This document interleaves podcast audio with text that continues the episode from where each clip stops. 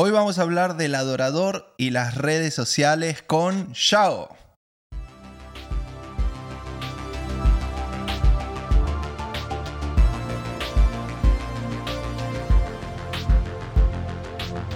Bienvenida Shao de Lima a este podcast. Mira, mira, mira, mira, mira. No, porque vos te lo mereces. ¡Vamos! Vos te lo mereces, Shao. ¿Qué me merezco? Te ¿Qué? mereces esto. Ahí está. Te lo merecías, Yao. Te lo merecías. Gracias. ¿Cómo estás, Yao? ¿Todo bien? Bien, feliz, feliz de estar aquí conectada contigo otra vez, con nuestro nuevo amigo aquí, mi nuevo amigo aquí, Gabriel, súper feliz de, de conocerles, de estar aquí, de hablar, de conversar. Yo creo que esto va a estar bien, bien interesante el día de hoy. Así es, Yao es una, una amiga, una ministra, directora de alabanza, cantante, y ahora se encuentra con este ministerio Proyecto Montesanto viajando por todos lados. Yo no sé cómo te encontré libre hoy porque te veo siempre viajando. Te sacás fotos en, un aeropuerto. A veces, a veces la- las descripciones que le pones a la foto es lo que ustedes no ven en el ministerio, Ah. el tiempo que pasamos en los aeropuertos. Pero bueno, a- me dijiste que a- ahora en una semana vas a estar en Argentina, ¿puede ser? Sí, a final, bueno, el 23 de mayo vamos a Argentina y el viernes vamos a eh, Texas, a París, Texas. Buenísimo, buenísimo. Capaz nos vemos. Estamos, estamos acá en. Texas, en Dallas. Y capaz, creo que tienen que venir por, Bueno. Fo- por el aeropuerto de Fort Worth, si no me equivoco. No sé, pero capaz. Capaz, capaz. Bueno, vamos a ver. Gabriel, ¿cómo estás? Buen día. Muy buenos días. Bueno, contento porque finalmente ahora tenemos una dama, una mujer en el Por podcast. fin, por fin, mujeres. Y qué nivel de personas, o sea, te voy siguiendo en las redes sociales, Agu me ha estado Mm. hablando de vos, te contaba detrás de escena que tenemos un amigo en común, venezolano eh, de República Dominicana, ya no sabemos de dónde es, nuestro querido Gio. Sí. Y bueno, y ahora poder conectar con vos y compartir en este podcast está buenísimo, así que es un gusto de verdad conocerte y espero pronto poder conocer al resto de los chicos, ¿no? En la banda. Sí, sí, seguro, seguro. Sí, si están mirando esto, le mandamos un abrazo grande a todos Un los abrazo chicos grande. de, la banda. Los saludos. quiero mucho, los extraño. Me echaron de la banda. Pero está bien, los perdono. Estamos tratando de que Elvis se parte una pierna para que... No, Elvis, un abrazo grande. Elvis es un amor, es un amor, es un gran baterista, pero también de un corazón enorme. Y bueno, estuve tres, cuatro meses viajando con ellos justamente porque Elvis, el baterista, no podía viajar y fueron cuatro meses hermosos viajando a diferentes lugares. Eh, me di Cuando- cuenta, sí. Cuando le agarre fiebre al pianista, avísame y, y también, viste, ahí. A David, ¿no? Bueno, David. eh, David, David se va a casar ahorita en agosto y yo creo que vamos a tener que buscar un, un. ¡Opa! Bueno, ¿eh? Ya tenemos Ahí. el equipo. ¡Opa, opa! Es de Dios, Y- es y de me Dios. Imagino, me imagino que Elvis tiene que ser el, el caballero de la boda. Entonces Sí, ahí.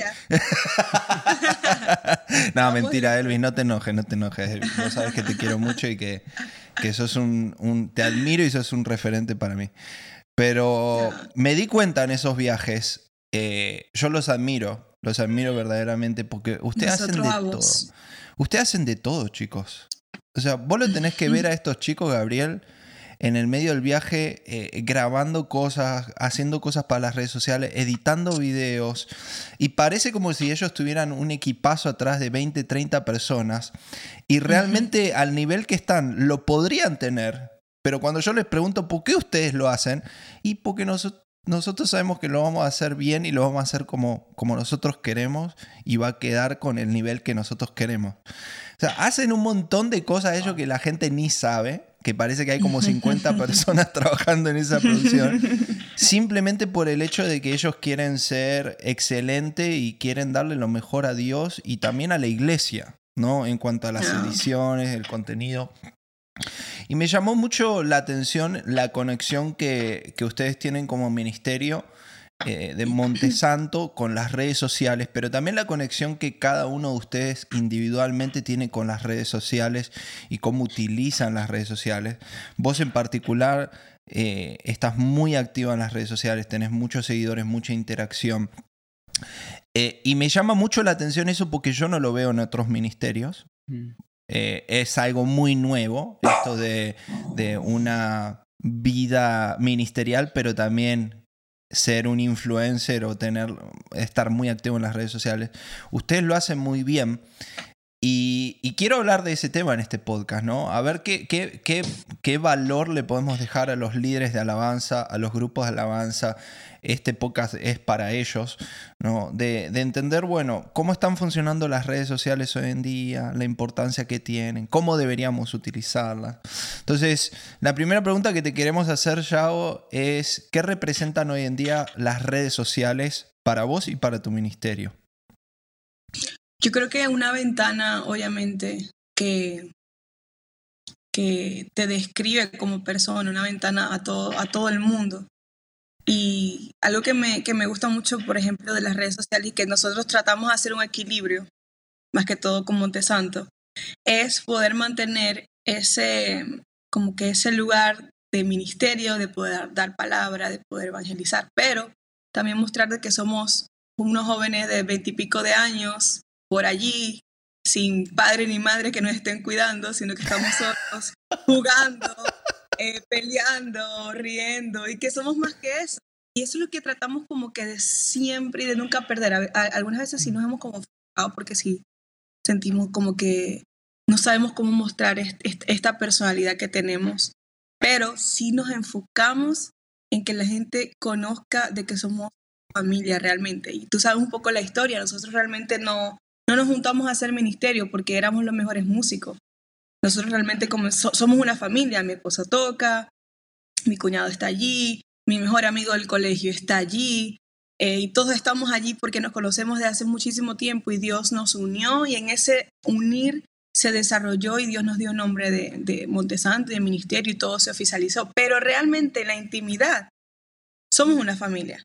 Nos conocemos eh, literalmente como si hubiésemos nacido juntos. Entonces, tratamos de mostrar esa, esa identidad también en redes sociales para que se caiga esa ideología de ministerio perfecto o de banda perfecta que viaja, que son perfectos y, y no tienen errores, sino que somos una banda que estamos llevando un mensaje de Dios, pero también somos una familia, somos amigos, somos esposos, nos reímos, vemos TikTok y estamos allí también consumiendo las redes sociales como muchos de los chicos que nos siguen. Entonces, para nosotros es importante que esa ventana siempre esté abierta. A veces cuando la hemos perdido, eh, sentimos como, como la conexión con nuestros seguidores como que se baja, como que hay, hay, hay una pequeña máscara de, de algo que falta, pero cuando intenta, lo intentamos conectar y intentamos romper ese, esa ideología de algo de, de, de, del ministro perfecto,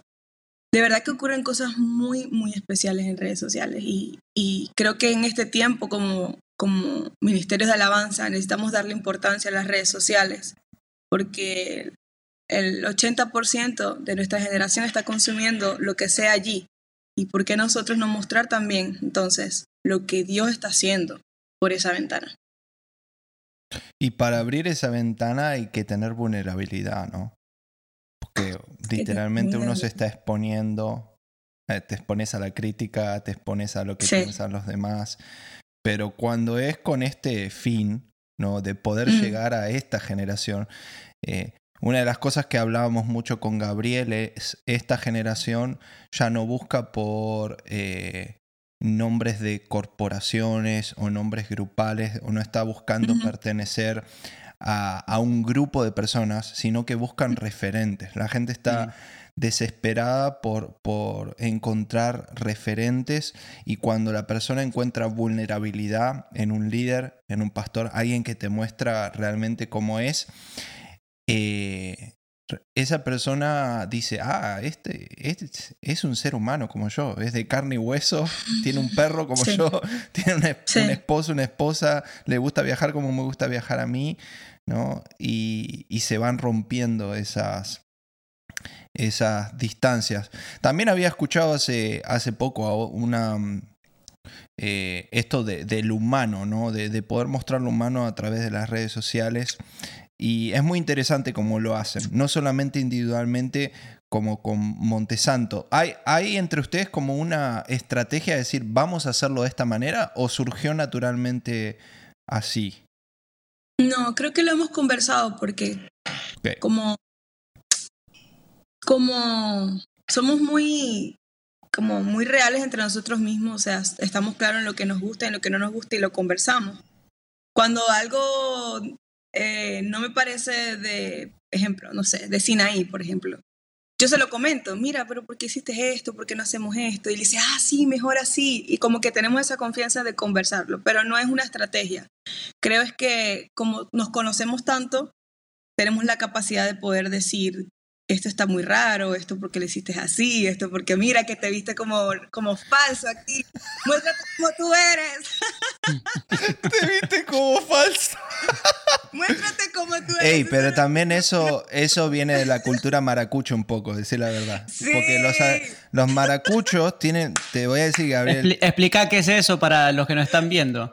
son, son los venezolanos de Maracaibo.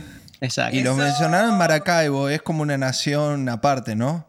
Yo soy maracucho, por ejemplo. Yo soy el primer argentino maracucho. El primero argentino Del- maracucho, eso está confirmado. Bértale, ¿no ves? Ahí ya, ya te estoy comprobando con, con lenguaje maracucho. Es más, Gaby, a- en, en las redes sociales hicieron un Messi maracucho. No, Un Messi hablando con acento y. Es literalmente un país individual de Venezuela, es una cosa muy fuerte. ¿Vos has Sí, ido sí, a. Maracaibo, Gabriel? sí, sí he tenido la oportunidad de... Ah, tienen su, propio, su propia cultura. Sí, y nos parecemos mucho al argentino. Nos parecemos mucho en, en el sarcasmo, en el chiste. Entonces, por eso Bueno, con, con agua tenemos- hacemos. Tenemos cosas buenas y malas como cualquier cultura, pero creo que eso es Ajá. algo... Más, buen, eso es- más buena que mala, en realidad, como argentinos tenemos No cosas sé, más no buenas sé. que malas. Pero eso es algo bueno a rescatar de, de que creo que nuestras culturas, tanto la maracucha como la cultura argentina, es un poquito más abierta al feedback. ¿no? Es un poquito menos cerrada a- a- al poder decirle al otro algo para ayudarlo a crecer. Yo creo que en otras culturas muchas veces hay que dar muchas vueltas para decirle a una Sí, para que persona no se ofenda. para que no se ofenda o algo y quizá que quizá para nosotros es, ah, bueno, dale. O le hago caso o no me importa. Eso, eso. Pero bueno, somos somos sí. culturas que ya, ya el bullying ya no nos afecta ya. Ya nos han hecho bullying. tanto bullying que ya, ya estamos ya preparados para lo que sea. Pero bueno, ¿Qué? seguimos. ¿Qué, qué fue lo más loco que te pasó en las redes sociales? Por ejemplo, eh, a vos también, Gabriel, anda pensando. Yo te voy a contar un ejemplo que me pasó esta semana. Eh, cuando uno empieza a crear contenido, uno se da cuenta que hay que es otro mundo, es otra cosa, ¿no? Hace una semana creamos un video donde estamos reaccionando a cultos en línea y mientras vamos reaccionando a cultos en línea o, nos reímos de alguna situación que pasa en la iglesia, que de paso no nos reímos de la gente, nos reímos de una situación, o dejamos una enseñanza acerca de algo que estamos viendo para líderes de alabanza o grupos de alabanza, ¿no? Como, como ejemplo de lo que estamos viendo. Y en un video, un director de alabanza estaba dirigiendo la alabanza y de repente, ¡pum!, para la alabanza y le dice a la gente, le faltó comer frijol. Y dice, ¿qué pasa? Yo me comí mi taco con frijol. Y para nosotros nos, nos morimos de la, de la risa con ese... ¿Podés creer que esta semana me llevo una historia donde está este grupo de alabanza que nosotros reaccionamos, todos con camisetas, remeras de eh, Team Frijol? Se compraron todo el grupo de alabanza ¡Vamos, los frijoles! para... Y, a-. Y el líder de alabanza, sí, el líder de alabanza le hicieron una camiseta que, se, que, que le pusieron Mr. Frijol. Entonces, él tiene Mr. Frijol Dios y no todos los, los, los músicos Team Frijol. Y me, me- me etiquetó la empresa que hizo esa, esa camisa, esa remera, y nos van a enviar dos, dos camisas, una para mí. No te lo puedo creer. Entonces, esas son cosas locas que pasan en las redes sociales que uno dice, ¿cómo, cómo puede ser? O sea, ¿cómo llegó esto No te lo puedo hacer una, una camisa, ¿no? Pero ¿qué, ¿qué cosas te han pasado que quizás vos decís, no, no puede ser que, que haya pasado esto a través de un video o a través de un contenido? Mira que acá estoy en tu, en tu Instagram, ¿eh? Te, estoy, te estoy uy. estudiando. Mira, otra cosa que me pasó, Yao, cuando fuimos con ustedes y empezamos a ir a Puerto Rico, a las Islas Vírgenes, eh, de repente me saludaba un chico de esa, de esa iglesia y me decía, eh, ¿vos sos el muchacho del video? Y yo así como, ¿qué? O sea, estamos en, la, en las Islas Vírgenes, en una, en una isla en el medio del océano. Y que, sí, vos sos el chico que hiciste el video de los ensayos, ¿no? Y yo diciendo, nunca me imaginé Wow. eh, tal que un video donde estoy dando consejos acerca de un ensayo pudiera tener eh, tal influencia de llegar a un lugar, a una persona, en una Mm. isla, en un país que yo nunca pensé que iba a visitar y gracias a Dios lo pude hacer con ustedes, ¿no? Y que una persona haya visto eh, Increíble. un video ahí, pero creo que tiene que ver con el poder que hay detrás de las redes sociales, que es la influencia. La influencia. Totalmente. ¿Cómo, cómo manejas ese, ese poder llamado influencia en- a través del contenido que haces y, y- los videos y las fotos que subís y demás? Yo soy súper, súper analítica y cuidadosa con eso porque sé el poder que tiene. Yo también soy consumidora, también sé cómo me afecta psicológicamente a alguien que admiro, hablando de una forma, hablando de algo, utilizando algo, eh, X o Y. Y, y siempre me trato de colocar en, en ese, en ese lugar de, de sabiduría y siempre de verdad trato y oro a Dios para que me dé esa sabiduría de nunca, nunca eh, violentar esa figura que yo siento que hay que mantener de realidad, de verdad, pero también de ser influencia. Creo que es un regalo. Yo le compartí a los muchachos que el- lo que nosotros hacemos, chicos, esta, esta ventana que tenemos al mundo, que nos siguen, regalo de Dios. Porque Mm. no solamente hacemos lo que nos gusta, sino que lo hacemos para, para Dios principalmente. Eh, nos da resultados, muchas veces también hasta económicamente somos retribuidos. O sea, hay mucha bendición en esto. Y nuestras generaciones pasadas, hace 20 años, 15 años quizás, o 30 años, no tenían esta posibilidad. Ejemplo, de escribir una canción, eh, por decir un ejemplo de TikTok, escribir una canción, montarla en TikTok, en TikTok y que se haga viral porque llegó a miles de personas. Eso es una bendición. Las generaciones Sí. pasadas trabajar, tener un proceso, una discográfica, tocar mil puertas, ser rechazados. Nosotros ahora tenemos la facilidad de poder influenciar en nuestras redes sociales. Entonces, cuando entendemos el valor de lo que Dios nos está permitiendo utilizar para Él, creo que eh, allí hay, hay un tesoro, pues valorar eso que Dios nos da para poder eh, ser cuidadosos. Porque te voy a confesar algo aquí, como que ya hablando más a profundidad como ministros. eh, a mí me afecta mucho el tema de las redes sociales en ministerio, porque no sé si a ustedes les pasa, pero veo muchos, muchos ministerios o muchas personas que están liderizando grupos alabanza X o Y, que en, en el altar y en la iglesia son una persona, se fluyen, son proféticos, son fuegos, son... Pero en las redes sociales son otra persona. Mm. y muestran como otras características de su personalidad que de verdad no se parece para nada a lo que yo veo quizás que veo en el ministerio, veo tal. Y eso me afecta demasiado y digo, ¿por qué? ¿Por qué está pasando eso? ¿Por qué? Entonces siento que, que son dos cosas. Uno, hay una corriente de influencia en el mundo en las cuales nosotros hemos caído muchas veces y queremos subir a veces cosas como que para parecernos quizás a lo que otros están subiendo. Todos podemos caer en ese error. Pero también el primero y el principal, y es que parece que no somos reales. Mm. Parece que se nos olvida que lo que hacemos es real. Hace, hace meses atrás eh, nos vimos con, con el pastor Daniel Calvetti, que es alguien que amo, admiro con todo mi corazón.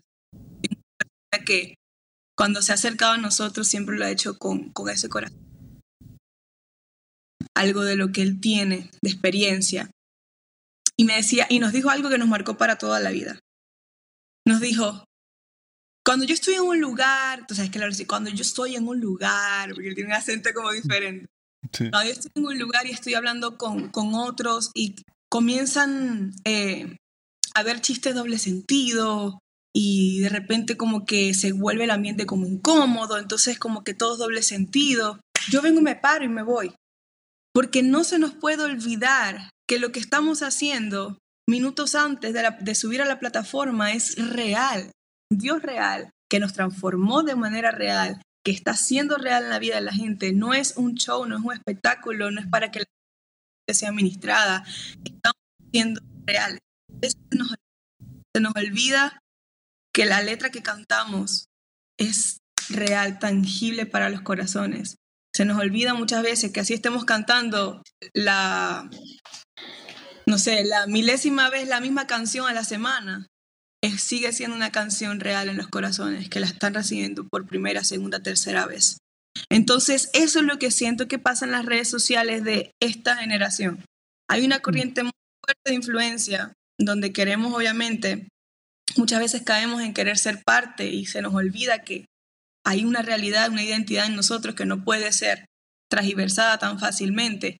Y otra verdad es que la persona que está en plataforma, que está en intimidad, que está en oración en casa y que está en redes sociales, tiene que ser la misma. Tiene que ser la misma, tiene que ser real, porque estamos haciendo mucho daño y a veces estamos modelando eh, un, modelo de ministro que le, está, le puede estar haciendo daño a esta generación y es que somos muy santos o muy lindos en la iglesia cuando ministramos, pero cuando nos bajamos como que como que no es igual. Mira, algo importante que estás diciendo es que te puedes jugar en contra o capaz que ya lo ves, es que al ser real en las redes sociales, porque es lo que sos en la plataforma y debajo de la plataforma, al que es de iglesia, al, al religioso, al que busca una imagen en la plataforma, no le cae bien que seas real. Eh, está bien, es, eso lo puedes hacer con tu círculo íntimo, pero no lo puedes hacer en las redes sociales. ¿Por qué? Porque justamente cayeron en este error de tener una, cierta impresión, una cierta imagen ministerial eh, y, cae todo el prejuicio. Y en tu caso estoy viendo, Montesanto tiene 200 y pico de mil de, seguidores, vos tenés como 80 mil, tu esposo tiene como 25 mil, 30 mil y... Eh, eh, una de las cosas es que están conectando con, los jóvenes, con los chicos, con aquellos que quieren lo real y después pase difícil que puedas conectar con alguien que está esperando cierta apariencia ministerial. Eh, por eso te, digo que, te digo que puede ser algo que te juega a favor o en contra, pero al final del día lo real es lo que prevalece, porque es muy difícil llevar una vida con una imagen en, un performance, en un modo de performance, en un modo de tengo que constantemente cuidarme con lo que digo, constantemente cuidarme con lo que hago y no ser yo. Eh, y, obviamente si somos santos, hablando de, de la obra que Dios hace en nosotros, esa santidad tiene muchas expresiones. Eh, no es que todos tenemos que vernos de la misma manera, hablar de la misma manera. La santidad de Dios tiene muchas expresiones, ¿no? Eh, la santidad de Dios apartados para Él, pero ese ser apartado, ese, ese vivir para Él, esa adoración genuina, no se ve igual en Hawái como se ve en, en, Venezuela, como se ve en Argentina, hay, hay, diferentes culturas y Dios no tiene problema con las culturas. Lo que Dios tiene problema es cuando queremos adorar las culturas, pero no tiene problema con las culturas. Entonces, yo admiro eso, la verdad que lo admiro eso de ustedes porque son genuinos, son, son ustedes. No puedes dejar de ser venezolana y tener tu cultura. ahora, porque estás en, una imagen ministerial donde hay mucha gente que está siendo alcanzada. Eh, bueno, ahora ya tengo que cambiar mi forma de hablar, tengo que cambiar mi forma de vestirme, tengo que cambiar, tengo que dejar de ser yo para poder ser ahora imagen de ministros.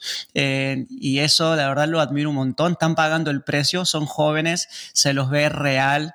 Eh, y eso, eh, la verdad, me, me encanta. Los, los, chicos ahora, el Gen Z, todos ellos, lo, lo, dijo Agus y lo estás diciendo vos, quieren, quieren no quieren un show, no quieren un performance, quieren, quieren conectarse con las personas, quieren saber si lo que ellos están experimentando en ese concierto, en esa noche de oración, es real debajo de la plataforma, ¿no? Eh, así que gracias por, por ser ustedes, que eso vale oro. Chao, vos, vos decís que todo lo que vos compartís y lo que Montesanto comparte en las redes sociales y el contenido tiene que ver con, esto de ser real y mostrarse como, como realmente son, no, no tratar de aparentar, sino mostrar esa autenticidad. Para, para, la persona que te está escuchando y quiere ser como Yao, o quiere ser un director de alabanza, un cantante, sueña con, con, con eso, ¿qué es lo que a vos te llevó a ser Yao? ¿Qué es lo que a vos te llevó, te llevó a ser auténtica? Porque yo te veo a vos, te escucho cantar a vos, te veo ministrar a vos, y Yao es Yao, o sea, no, no es que estás eh, imitando a alguien o tratando de ser alguien, pero ¿qué es lo que te llevó a hacer eso, a ser auténtica y real? Wow, mira, creo que a veces uno no entiende los procesos y por qué Dios escribe tu historia tan diferente a lo de los demás, pero a veces Dios te muestra y te impacta, eh, te muestra el panorama de tu vida y a veces le encuentra sentido. Y creo que una de las muchas cosas que yo me preguntaba era por qué llegué tan tarde a los caminos del Señor. Mm. Porque fui de las últimas de mi, de mi círculo de amigos que llegó tarde a la iglesia, tarde. Y, y tuvo que vivir cosas eh, difíciles, tuvo que vivir vacíos, tuvo que vivir Tuve, que vivir el mundo y luego vivir realmente en el Señor. Y siempre me preguntaba eso porque siempre me sentía desencajada, era, me faltaba mucho, tenía mucha falta de identidad. Eh, mi familia estaba completamente disfuncional, entonces me tocó vivir muchos procesos y decía, ¿por qué no fui como mi amiga tal que a los 13 años conoció al Señor y Dios restauró su corazón y wow, no, me tocó vivirlo a los 19 años, después de vivir casi toda mi adolescencia. Y, y cuando toco estos temas eh, acerca de la identidad, entiendo que Dios estaba procesando mi corazón para este tiempo. Y creo que esa autenticidad no es porque yo sea la más segura, ni la más talentosa, ni nada de eso. Creo que Dios eh, trabajó mi corazón, trabajó mi identidad en ese proceso para poder eh, modelar a los chicos y a las generaciones quién soy hoy en día y soy una persona real. Y eso, eso de ser real es porque me tocó ver el, lo que se vive en el mundo y lo que se vive muy, muy dentro de la iglesia religiosa. Entonces, esos dos mundos, esos dos bandos, o sea, yo viví los dos picos, los dos, los dos bandos profundamente. Y cuando me encuentro con que no me encuentro con una religión, no me encuentro con una iglesia, no me encuentro con el ministro perfecto. Yo me encontré con el amor de Dios, porque lo que me transformó fue su amor. Ahí no había más nada que amor puro de Dios transformando todo de mi corazón. Cuando me encuentro con ese amor y entiendo que no es la apariencia religiosa que vi, pero tampoco es el mundo desenfrenado y liberal que conocí, entonces pude encontrar ese equilibrio que siento que Dios me ha regalado y siento que es un regalo. Porque que no es una cosa ni la otra, sino quizás esa autenticidad que, que Dios me dio por gracia es un regalo que puedo mostrar porque fue la forma en que lo conocí. Cuando conocemos a Dios de una forma real, no, ya no hay apariencias, ya no hay religión, ya no hay forma, simplemente es amor de Dios, simplemente es muestra de amor de Dios, simplemente es su gracia, su amor quien transforma tu forma de vestir, es su gracia y su amor que transforma tu forma de hablar, tu forma de tratar a los demás, es gracia. Entonces yo siento que conocí esa gracia. Mm. Conocí, no conocí a alguien religioso que, que vino a hablarme de juicio, conocí fue la gracia. Entonces, eso es lo que tengo que mostrar. Eso es lo que me empeño cada día en hablar y cuando subo una foto en mis redes sociales, por más insignificante que sea, trato de mostrar en el rostro esa gracia, ese regalo de decir, Dios está en mi vida y Dios también puede estar en tu vida. Siento que eso es lo que me define como, como hija de Dios. Pero tuve que pagar como un precio, yo digo como un precio, porque ese tiempo doloroso que me tocó ver y vivir fuera de Dios me hizo conocer los dos bandos súper fuertes que quizá vemos en la iglesia, los liberales y los súper religiosos. Y entendí que Dios no tiene nada que ver con eso, sino con un corazón genuino. Buenísimo. El Salmo 40, versículo 2 dice, El Señor me sacó del pozo de la destrucción, me sacó del barro y del lodo, me puso los pies en la roca, en tierra firme, donde puedo andar con seguridad. ¿No? Y justamente esta, esta semana me, hacía recordar tu testimonio a algo que Dios hablaba en mi corazón de... Eh, Agustín, ya sé que estás ocupado, que estás en un montón de cosas, que tenés una rutina, una vida, que tenés sueños, proyectos y demás. No te olvides de dónde te saqué.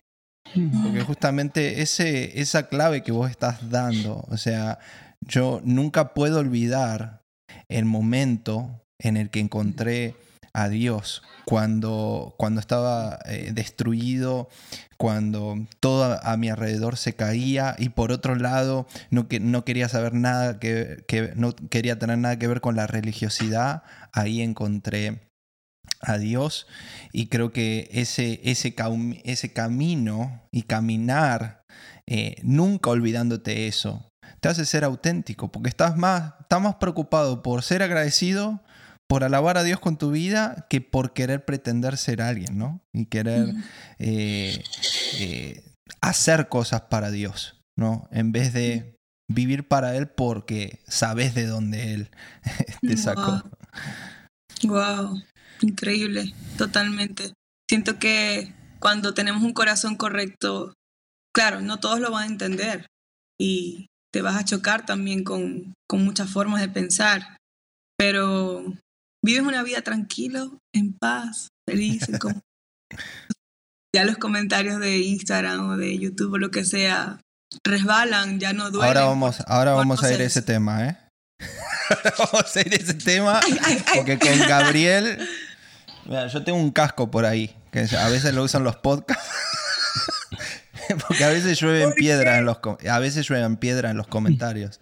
Entonces me pongo el casco y eh, hay gente que, que tiene el deporte en las redes sociales de criticar y se dedican a eso. Y para colmo, para colmo, Instagram no es una compañía cristiana.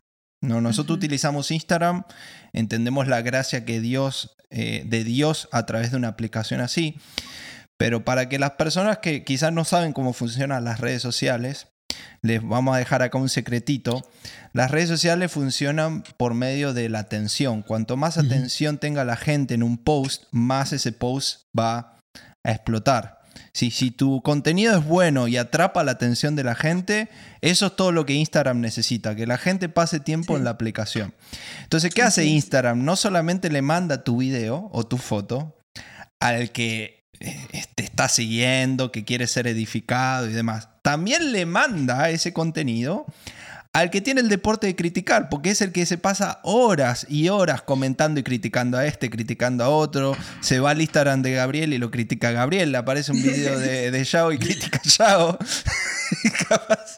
y, capaz, lo bloquea, se hace otra cuenta y tiene mm. un seguidor y, entra y te critica de, vuelta. Entonces, ¿cómo, ¿cómo, hacemos con el hate? ¿Cómo se convive con el hate? Eh, te, te, está, ¿Te ha pasado, te está pasando de recibir esos comentarios? Eh? Demasiado, demasiado, demasiado. creo que creo que ya somos eh, inmunes al hate, ya no nos afecta. Antes, antes sí nos afectaba muchísimo al principio, cuando, ¿sabes? cuando estás en esa pasión de dar todo y, te llenan con un comentario y dices, pero ¿por qué si lo hice con todo mi, mi buen corazón? Pero pero sí, nos ha pasado Súper inocente. Te voy, a, te, voy a, contar un testimonio súper, súper loco que, que, que nos pasó con nuestro primer video musical, así como que fue más popular. El, el primero fue de Ramo el Perfume, que fue con Averly. Eh, y bueno, nosotros armamos todo, escribimos la canción, el video, le invitamos a Averly, súper, es como nuestra hermanita la queremos muchísimo, la invitamos, lo hicimos en República Dominicana. Fue hermoso, hermoso, hermoso, hermoso. Llegó la hora, vamos a publicar el video. Dios va a usar este video. sabemos que esta canción va a conectar con los corazones. Era, estábamos en plena pandemia. Eh, la canción se conectó con los hogares de todas las personas, del lugar secreto de derramar el perfume. Bueno, conocemos la historia de esta canción. Un día, un día cualquiera, comenzamos a leer los comentarios de YouTube, porque casi, casi no leemos tantos comentarios de YouTube, sino como que al momento del lanzamiento, pero después se nos olvida. Pero como que un día se nos ocurrió, ay, vamos a leer los comentarios de YouTube, que esta canción está siendo muy popular. Comenzamos a leer hate, hate, hate, hate, hate. Pero nosotros, ¿pero por qué? Si la canción está llegando a los corazones. Es bíblica. Es súper cristocéntrica, bíblica, bla, bla, bla, bla. Resulta y acontece que eh, era nuestra primera canción que conectaba con, con, República Dominicana, fue, fue, hecha en República Dominicana. Y nosotros venimos de una cultura muy diferente de Venezuela. El, el, evangelio ya es muy diferente a cómo se vive en República Dominicana.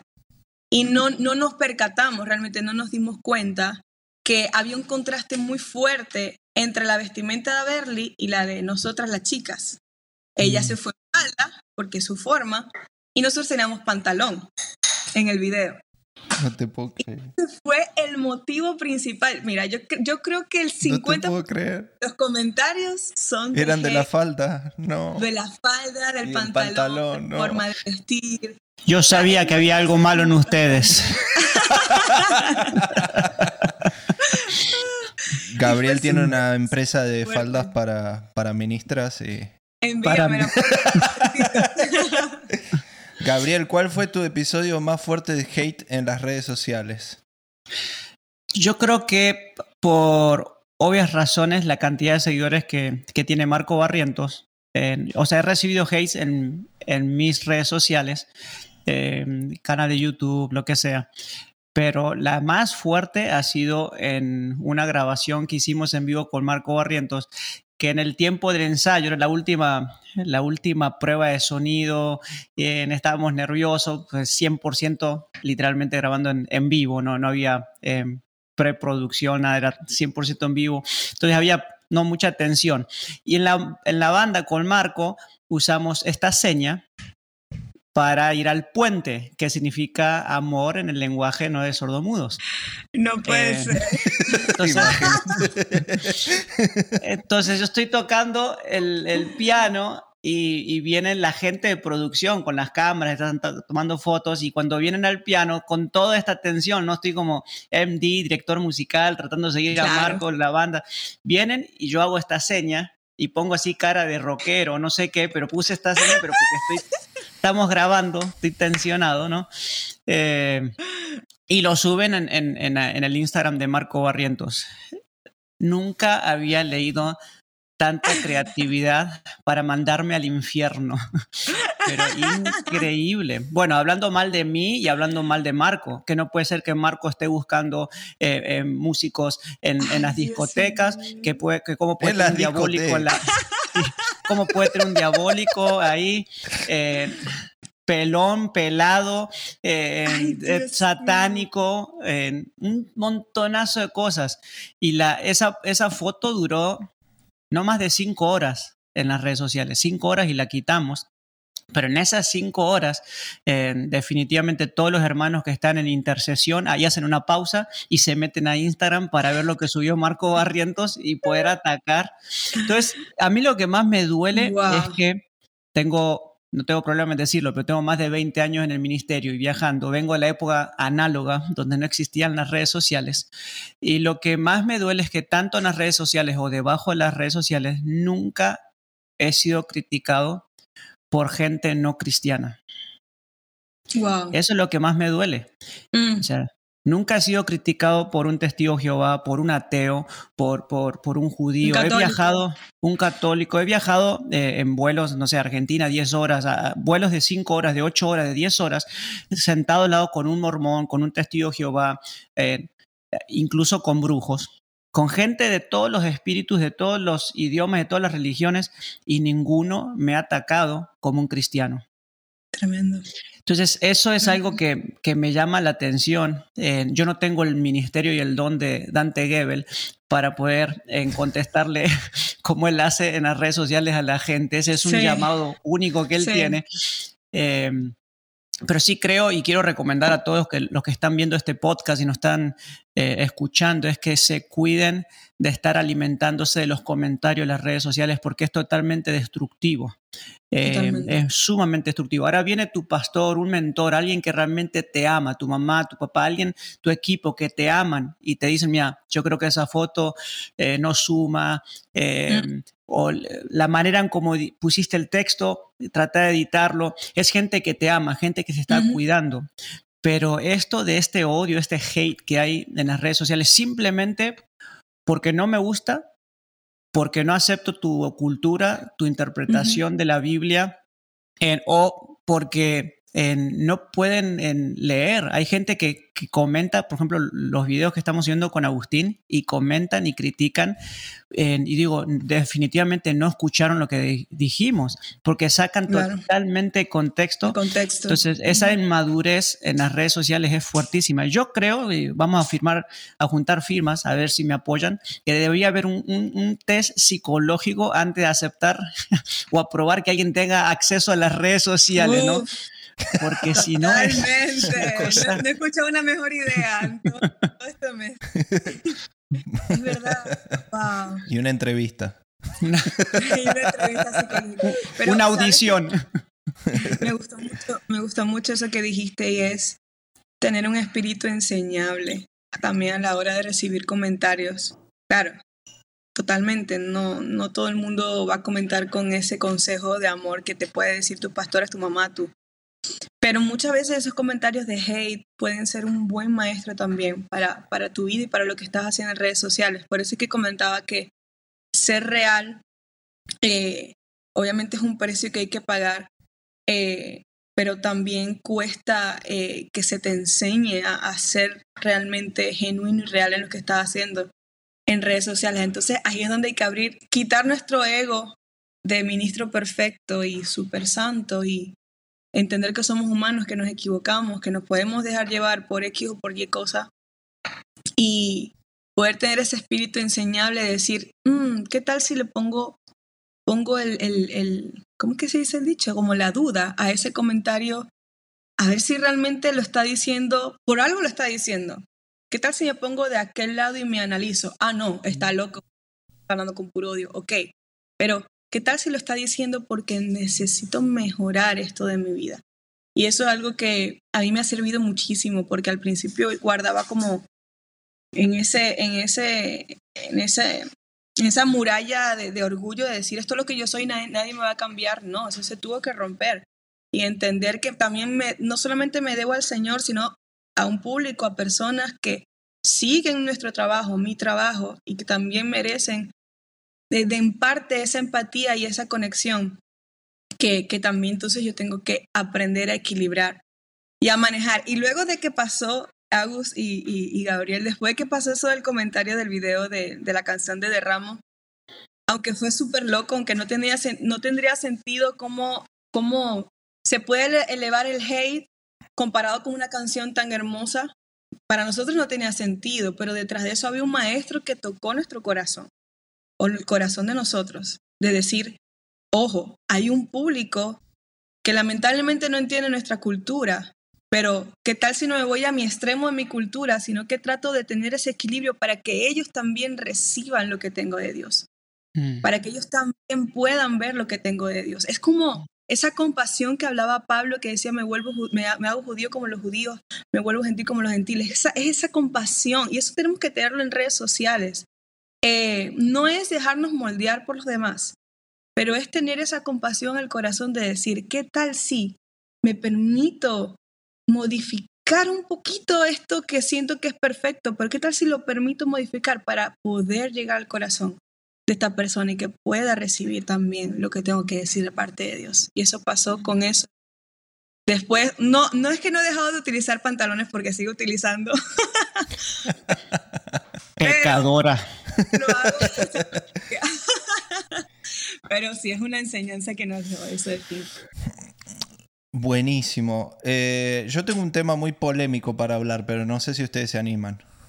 Me encantan los temas polémicos. Uy, se fue Gabriel. No, no. se fue Gabriel. Gabriel tenemos lo suficiente problema para que venga a meter polémica. Yo lo voy, a, lo voy a decir. Si ustedes no quieren opinar, no hablan. me, hago, cargo acá, ¿no? Pero eh, tiene que ver con las redes sociales y el adorador tiene que ver con este tema. Es algo que yo quería de alguna manera hablar no por hablar mal de, un ministerio, sino para que lo pongamos en la mesa y digamos, hey, esto pasó. Y aparte la comunidad latina, mucha gente no debe saber de esto. Todos conocen a Maverick City.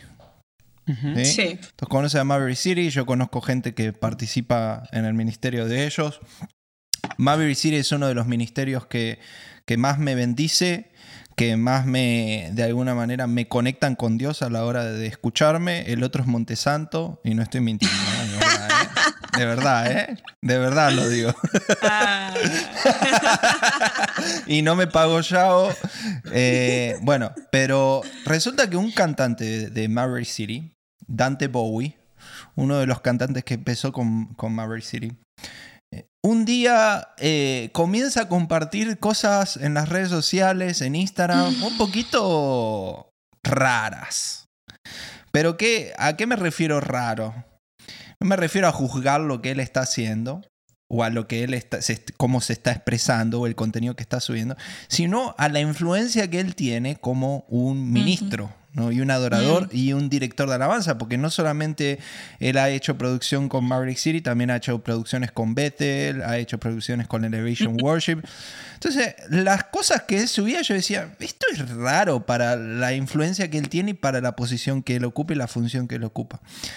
Un día, estoy haciendo las historias de Instagram y veo que, que el tipo se filma en una limusina. Eh, cantando una canción de Bad Bunny, o sea, eh, probablemente él no sabía ni lo que decía la canción de, en español, pero él a todo volumen cantando la canción de Bad Bunny y al lado de él había otros integrantes de Maverick City cantando con él. Y de repente toda la secuencia de ese video y las demás historias eran como que ellos estaban entrando a un tipo de pub o, o, era un lugar de fiesta. O sea, se veía como una discoteca, pero no era una discoteca. Con creo, creo, creo, que incluso fue, fue en Las Vegas, si más no recuerdo. Ah, por eso se veía así, como con muchas luces y demás. Y es como un... El video te está mostrando como un, como un artista llegando a un lugar, eh, ¿no? Así súper top. Voy de vuelta. así con música de papá. Y yo digo, de vuelta, o sea, no estoy juzgando lo que él está haciendo o lo que él subió, pero hay una realidad. Gabriel se está tomando matecito. hay una realidad. Después de ese video, le pegaron una patada, como decimos en Argentina, en el traste y lo, echando, lo echaron de Maverick City. No, Maverick City al otro día después de ese video larga un comunicado y dice como la, la ética o los principios éticos de Dante Bowie no corresponden con la ética o los principios de nuestro ministerio. Decidimos que él vaya por un lado y nosotros vayamos por otro, por otro lado. ¿no? Entonces Dante Bowie dejó de participar en, en, en City. Eh, primero, primero, primero que todo, ¿qué piensan de esto? No? Voy de vuelta. La intención no es criticar ni a Maverick City ni a Dante Bowie, pero hay situaciones así que pueden estar pasando en ministerios eh, como Montesanto, en, ministros que tienen una banda como Cristín de Clario, Marco Barrientos, Danilo Montero, o puede estar pasando en una iglesia, donde hay un integrante del, del grupo alabanza que está pasando por lo mismo y más o menos la misma situación. ¿Qué piensan ustedes? A ver. Mira, antes que, que contestes, yo sé que primero son las damas, perdón que, que me meto ahí. No, no, no. Ah, yo uno de los consejos que siempre doy es tanto en la plataforma como en las redes sociales, no prediques opiniones personales, predica la palabra, porque las opiniones cambian y las opiniones son muy peligrosos muy, muy peligrosos. Entonces, necesitamos aprender a ser pastoreados, mentoreados Y, y, ahora, por ejemplo, en tu caso, el caso de Montesanto, y bueno, Agus, Agus, tenía hace unos meses atrás 5 mil seguidores, ahora tiene, no sé, 50 mil seguidores. Es, es famoso, es, es famoso. o sea, yo quiero ser am amigo de Agustín. No, no, muchachos. No. Y, y eh, que podamos entender que lo que decimos a 5.000 personas no va a repercutir a lo mismo que le decimos a 50.000 personas. Entonces, estos mentores, estas personas nos van a ayudar a, a, a poder enfocarnos maduramente a, a, cómo hablar. No es cambiarte, tenemos que ser nosotros, hay que ser transparente. Pero es muy peligroso cuando queremos subir a las redes sociales convicciones personales eh, opiniones.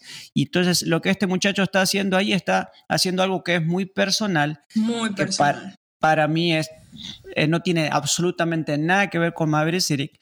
Eh, ¿Cuál fue la necesidad? ¿Qué estás tratando de decir? ¿Qué, qué, uh -huh. qué, qué, estás, ¿Qué imagen estás queriendo dar a la gente que sigue a Maverick City porque son un ministerio de alabanza oración, no porque son un ministerio fiestero de lo que sea, ¿no?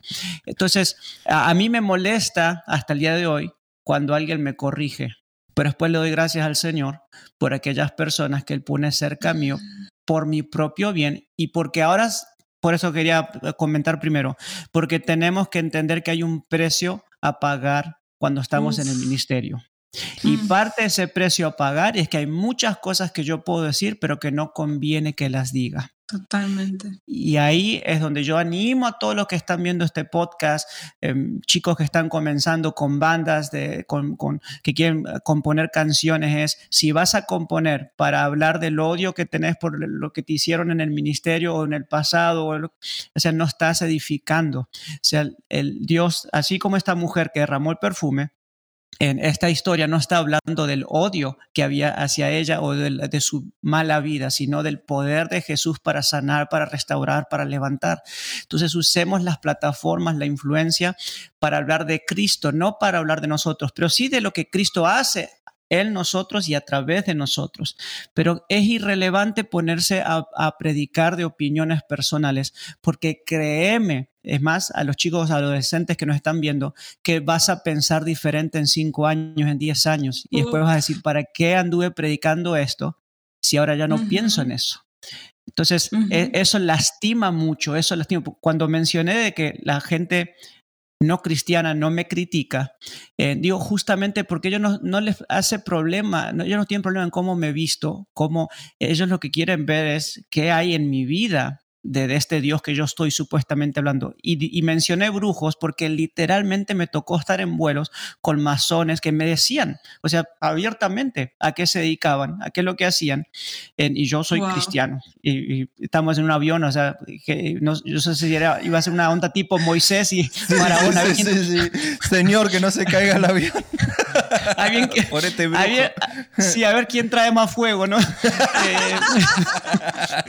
eh, y yo no traté wow. de cambiarlo a él, ni él trató de cambiarme a mí, pero lo que sí sé es que donde está el Espíritu de Dios, ahí hay libertad y el Espíritu de Dios gobierna sobre todo otro espíritu. Entonces, que nuestras redes sociales gobierne el Espíritu de Dios. Y una de las expresiones del fruto del Espíritu Santo es dominio propio. Dominio Entonces, con, propio. controlemos lo que comunicamos en las redes sociales. Eso era Uf. todo. Dios los bendiga. Nos vemos. Nos vemos. Y ahora voy La a subir ofrenda. el video. La ofrenda. Ahora voy a subir el video y el clip Gabriel critica a Marvel City. No, no. Mentira,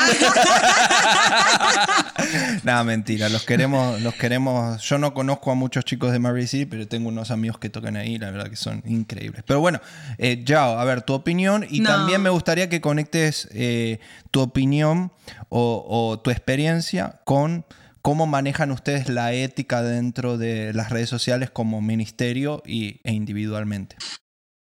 No, no, no creo que haya más que agregar, Gabriel, lo que dijiste fue tan exacto, el dominio propio, el precio que hay que pagar por lo que Dios ha hecho por nosotros y ahora nos debemos a Él, o sea, nos debemos a Él. Y esas opiniones personales y eso que podemos hacer en confianza o en intimidad con otros, eh, hay una influencia demasiado fuerte en, lo que estás haciendo y en lo que muestras.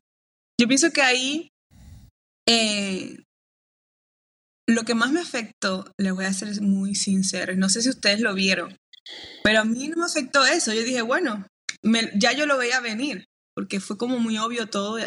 Lo que más me, me fue muy fuerte, me dio mucha rabia, por decirlo así, me afectó.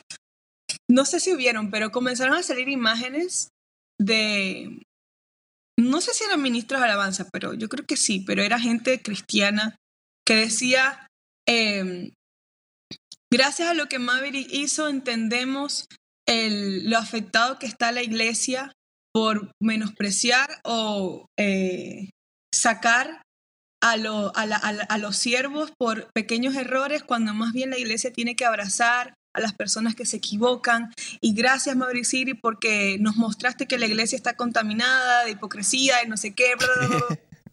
Quería morir. Yo no sé si ustedes lo... Pero eso, es viral, sí, muchos lo repostearon.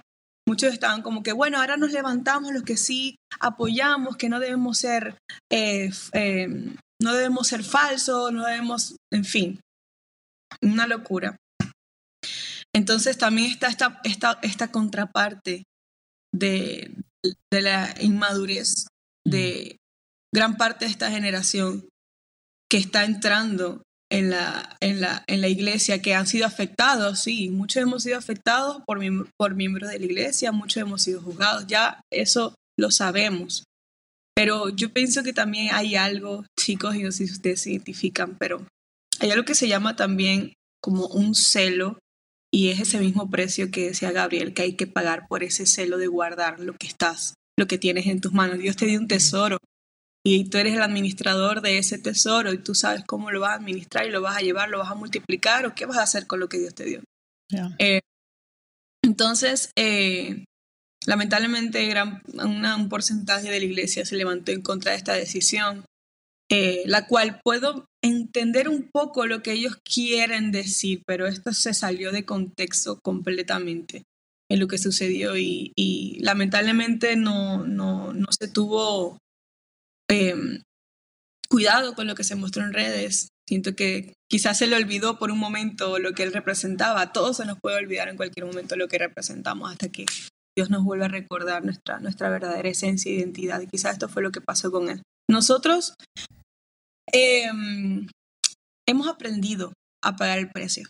Al principio, eh, como te comenté, teníamos quizás un orgullo de decir esto es lo que somos y que todo el mundo tiene que aceptar lo que somos, pero eso es una inmadurez que Dios madura. Dios madura enseñándote la prudencia, enseñándote el dominio propio y creo que cuando estamos más en los caminos de Dios entendemos que siempre vamos a hacer menos de nosotros y más de Él. Como que esto se vuelve literalmente real en tu vida, como que de verdad tu yo comienza a morir y Dios comienza a hacer que muera eso y ya tus propios deseos comienzan a, restar importancia. Y, y esto eh, nos, nos tocó aprenderlo, nos sigue, ¿no? lo seguimos aprendiendo, lo seguimos aprendiendo de decir, ¿qué tal si subo yo bailando haciendo, ok, pero qué beneficio tiene? Pero ¿qué puede eso conectar con la gente? Pero ¿qué va a pensar eh, este tipo de personas y comenzamos como que siempre lo ponemos todo a la mesa y en la multitud de opiniones hay sabiduría y como que comenzamos eh, a escuchar el, consejo del, del, equipo. Ahora, eso es súper maduro, ¿eh? No muchos lo hacen. Normalmente la gente hace ese tipo de planteamiento cuando llegan a un quebranto, mm. cuando viene un golpe duro y hay, hay ese planteamiento, ¿no? En el caso de ustedes, los admiro un montón de que eh, puedan, ahora que las cosas están bien, que la gente lo está escuchando, que las iglesias le están abriendo las puertas, de que puedan, ¿no? Eh, decir no al orgullo, eh, morir al, al, yo y, realmente evaluar si edifica o no edifica. Así que eso es algo increíble. Aparte, pues son súper jóvenes. O sea, no es que Agustín y yo seamos viejos, pero ustedes son sumamente jóvenes. Bueno, digo yo. Eh, Gracias. Y, el orgullo es, peligrosísimo, ¿no? Y ustedes que mm. puedan decir, bueno, pero no tiene nada de malo. Bueno, no tiene nada de malo, pero la verdad no es relevante y que puedas hacer un lado esa, esa historia, esa publicación, wow, Gracias. Yo creo que, yo creo que eh, como siento que Dios, por eso también hablaba como que de la historia del corazón, como nos ha costado lo que hemos conseguido en Dios, le damos mucha importancia entonces lo que está pasando. Pienso que también de repente hay personas que, que han disfrutado y han vivido y están en un buen momento y sienten que siempre va a estar eso allí, ¿no? Como que ese reconocimiento, esa expansión siempre estará y está allí y ya. Para nosotros es un regalo, es un regalo inmerecido. Entonces, trabajamos con pinzas lo que está sucediendo porque nos ha costado, hemos sacrificado, hemos dejado nuestro país, nuestra familia, hemos trabajado duro, hemos sacado todo, todo, todo, todo. Y no podemos, por una inmadurez, por una emoción, por pensar que no la sabemos todas y que somos los perfectos, sacrificar lo que el Señor nos ha entregado en nuestras manos, que es muy valioso y es el poder de la influencia en redes sociales. Y eso tenemos que siempre recordarlo, el poder que tenemos y que Dios nos ha dado con, con las redes sociales. Qué bueno. Eh, un consejo para finalizar uh, para grupos de alabanza. Eh, ¿Cómo deberían los líderes abordar el tema de las redes sociales eh, en su grupo de alabanza? Eh, me ha tocado muchas experiencias donde se le ha tenido que poner límites a mucha gente porque no, quizá no tienen la sabiduría, la, la, madurez a la hora de compartir algo, un pensamiento, una opinión, o andan discutiendo con cosas que eh, yo digo, no, no nos damos cuenta que así como hay influencia en las redes sociales, en la vida real también hay influencia. O sea, no necesitamos la, las redes sociales para, para tener influencia necesariamente. Una persona que se sube a una plataforma ya tiene más influencia que cualquier persona en la iglesia porque sos la primera persona que la gente ve cuando llega al, al, servicio el domingo, te ven ahí siempre tocando, te ven ahí siempre ministrando, levantando las manos, dirigiendo al pueblo. Eh, yo me di cuenta de, de, influencia una vez que yo era el, líder de alabanza en, en, mi iglesia en Buenos Aires y una iglesia chica, o sea, Buenas Nuevas, 200 miembros, 300 miembros, una iglesia chica. Y una vez estaba en un, en un locutorio, fui con un amigo a hacer una llamada y una mujer que estaba ahí me ve y... ¡Oh! Me dice, Agustín, Agustín, vos sos el que dirigís la alabanza. ¡Ah! Y yo digo, como si hubiera visto un ángel. yo digo, pero a ver, ¿por qué? ¿por qué? A ver, la iglesia es chiquita, ¿cómo yo nunca saludé a esta, a esta señora? ¿Cómo esta señora nunca se acercó a mí? Fue como si hubiera visto un ángel, ¿no? Y yo ahí comprendí, digo, bueno, ahí entendí lo que es la influencia de, de un músico, un director de alabanza, que incluso en un wow. lugar chico te subís a una plataforma y ya para la gente representás otra cosa, ¿no? Entonces, eso es lo, lo, lo que yo le, le, dejaría a un líder, a, a, a, un músico, ¿no? Entender la influencia que uno tiene en la posición que ocupa, en la exposición que uno tiene como, como ministro. Y utilizar esa influencia de buena manera, ¿no? Eh, mm. Como dijo Gabriel, hay un precio, hay discusiones que nosotros no podemos andar metidos, que uh -huh. eh, hay opiniones que nos, las tenemos que guardar para, para nosotros simplemente para no ser de tropiezo para otros, ¿no? Entender esa influencia. ¿Qué, qué, qué consejos pueden dejar ustedes a, a, a líderes de alabanza, grupos de alabanza, Yago? Ajá, el consejo que más importante que siento que a nosotros nos, nos sigue formando es el aprender a rendir cuentas y sujetarnos en obediencia a, nuestro, a nuestros líderes y pastores porque siento que el, el líder de alabanza y, todos los que estamos en el arte de la música y, y, y, ministramos en la iglesia por medio de la música, luchamos mucho con, con el ego y luchamos mucho con el orgullo, incluso por poner un ejemplo, el mismo Satanás, que era un ángel en el cielo, brillaba como ningún otro y adoraba a Dios. Y aún así teniendo a Dios frente a él, la propia presencia de Dios, quitó su mirada de Dios para verse a sí mismo. Y ahí fue cuando sucedió todo. Cuando en ese pequeño instante que, que Lucifer quitó su mirada de quien merecía su adoración y volteó para sí mismo, para compararse con Dios, allí se destruyó toda la esencia. Y siento que no hay nadie que esté eh, libre, libre de poder caer en esa comparativa. No solo con Dios, porque nos podemos comparar y decir, de, de, de, pensar de que quizás eh, somos mejores que Dios y que nuestro talento es suficiente, sino que nos comparamos con el que canta, nos comparamos con el pastor, nos comparamos con nuestro amigo, nos comparamos. Es una, es una lucha que creo que todo líder de alabanza y adoración, todo músico tiene en su corazón o ha tenido en su corazón.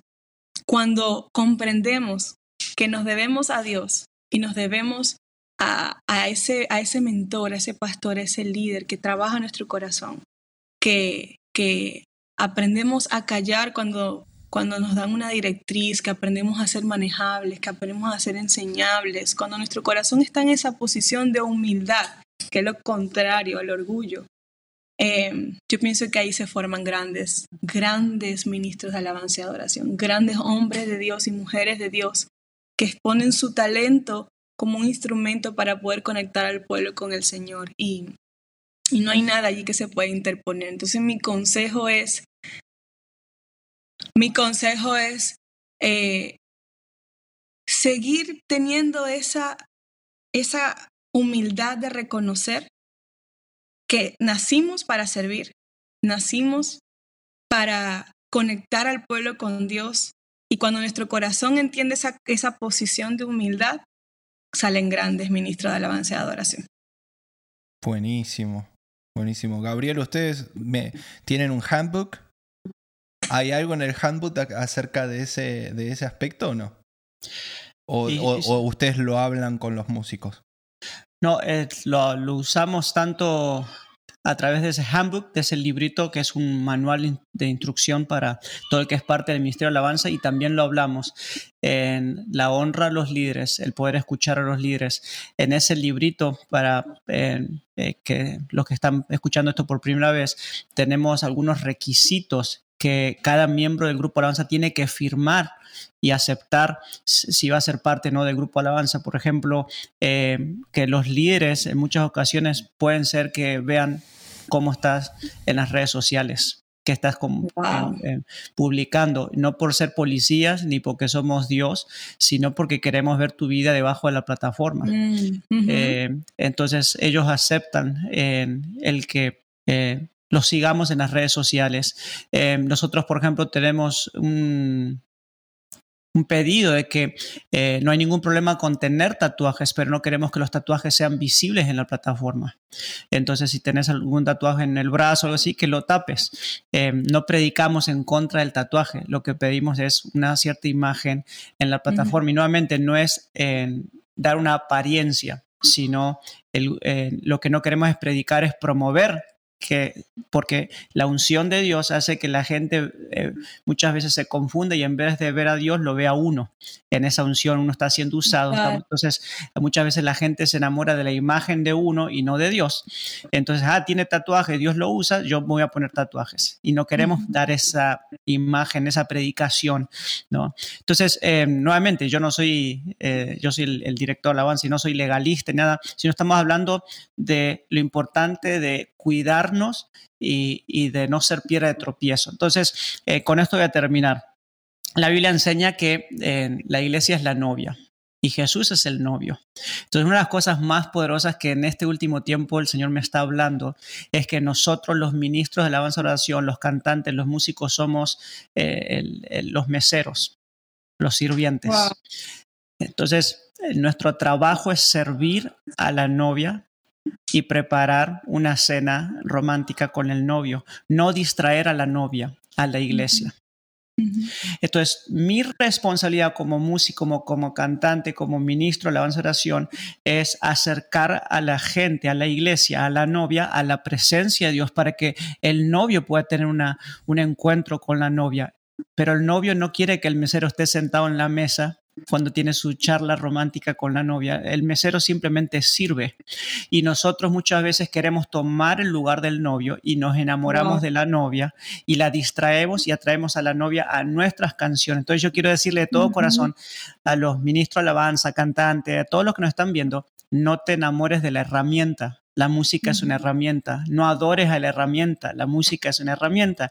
No te enamores de tus canciones. No te enamores de tu imagen. Son simplemente herramientas, excusas. Asegúrate que estás enamorado del Dios que estás cantando, del Dios que estás predicando a través de tus canciones. Y eso es algo sumamente clave porque si no te vas a lastimar en el ministerio y vas a querer tirar la toalla porque en vez de enamorarte de Dios y su presencia, te enamoraste de la canción que compusiste, te enamoraste de, tu progresión de acordes, te enamoraste del sonido que hiciste en, el piano, en la guitarra. y, la, y, al final del día todo eso, cielo y tierra, todo, absolutamente todo va a desaparecer. Tus sonidos no te los van a comprar en el cielo. Eh, lo que va a quedar es su presencia, ¿no? Entonces, cuidado con cuántas horas y cuánto tiempo estás invirtiendo para dar una imagen a la gente que al final del día estás distrayendo a la novia de un encuentro con el novio. Wow. Buenísimo. Qué hermoso. Qué hermoso. Somos como Somos como Juan el Bautista, venimos a preparar el camino para que la novia se encuentre con el novio. Eso está hermoso. Buenísimo. Ya unas palabras para despedirnos. Lo que quieras decirle a, la audiencia, a los que escuchan el, podcast y los que te siguen también.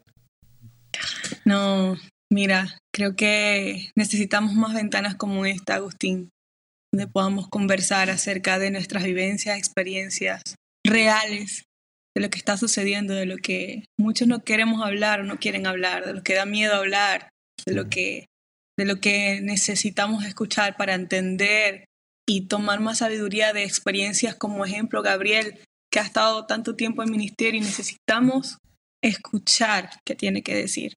Y, y gracias, gracias a todos los que están viendo, escuchando el podcast de mi amigo Agus. Estoy súper feliz de verdad de que de que ventanas así al mundo se estén compartiendo a la iglesia, a los jóvenes que quizás no tienen el tiempo no, o no tienen un líder, un líder de alabanza que tenga el tiempo de poder conversar esto que estamos conversando, pero que ven en nosotros ese, ese liderazgo, esa mentoría, que podamos nosotros dar esa semilla de lo que Dios nos ha dado para nosotros, por gracia, ¿no? Entonces, de verdad no dejes o no dejen, no dejen de hacer este contenido, este material que está bendiciendo tanto eh, y está trayendo tanta luz a una parte de la iglesia que necesita eh, escuchar este tipo de conversaciones, sanar corazones, comprender a sus líderes, comprender por qué a veces las cosas se hacen de una forma y no de la forma como ellos quieren o creen. Yo pienso que este tipo de conversaciones sana mucho el corazón de la iglesia sana mucho y, me, encanta poder ser parte de esto. Espero que no sea la última vez, sino que nos podamos ver pronto en otro podcast. Este fue el primero de muchos. ¡Uh! ¡Messi campeón! ¡Vamos! ¡Vamos! ¡Vamos! ¡Vamos, muchachos! bueno, no, de verdad, Agustín, eres, eres, eres uno de esos pocos amigos famosos que tengo. Amigo famoso. Mira, tu, tu Reels, el Reels que hiciste para nosotros, el, el, del, el, del, dibujo, ¿te acuerdas que llegó al millón? Sí. Ese Reels no lo dejan de compartir porque tiene tu voz, o sea, eres famoso. Eso se puede, o sea, podemos decir que, que yo grabé algo para Montesanto como oficialmente. Claro. O sea, como si fuera, Santo es el que vive y después está el rey. Eh, no, son una bendición, chicos. La verdad que son un regalo de Dios para, para, para mi vida.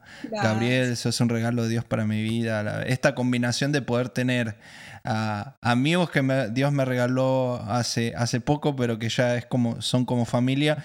Y por otro lado, a tener a, el que fue y que es mi mentor y que está ah. conduciendo el programa conmigo.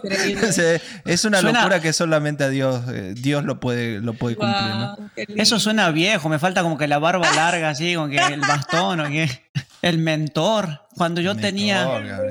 es el mentor. Necesitamos mentores.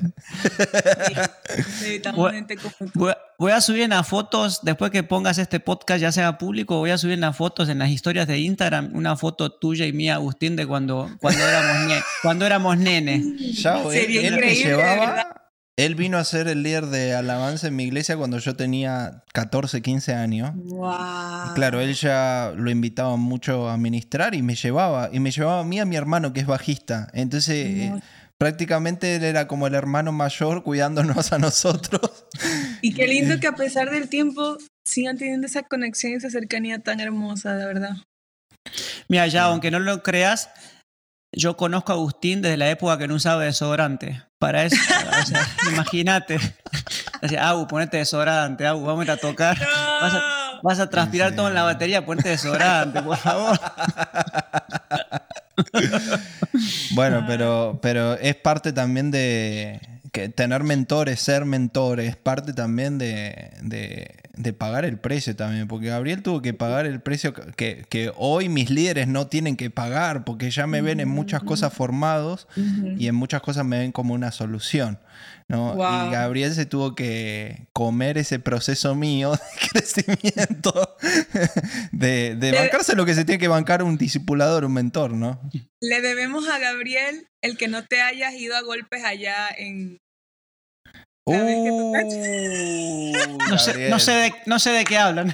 Me, me perdieron. Fuimos a ministrar a, no voy a decir el país ni la ciudad, Claro. y estábamos, ese, eh, vos Gabriel sabés, ¿no? Fuiste a muchísimos eventos, sabés que hay eventos bien organizados y mal organizados. Este estaba pésimamente organizado, de tal modo que la prueba de sonido, que supuestamente era prueba de sonido, era llegar y ni siquiera están los instrumentos en la plataforma. Es como el pastor diciéndote, no, ahí está la batería, ¿no? Eh, Y estamos hablando de viajamos no sé cuántas horas en ruta, Montesanto, no, estamos- un evento Bueno. donde iba a venir mucha gente.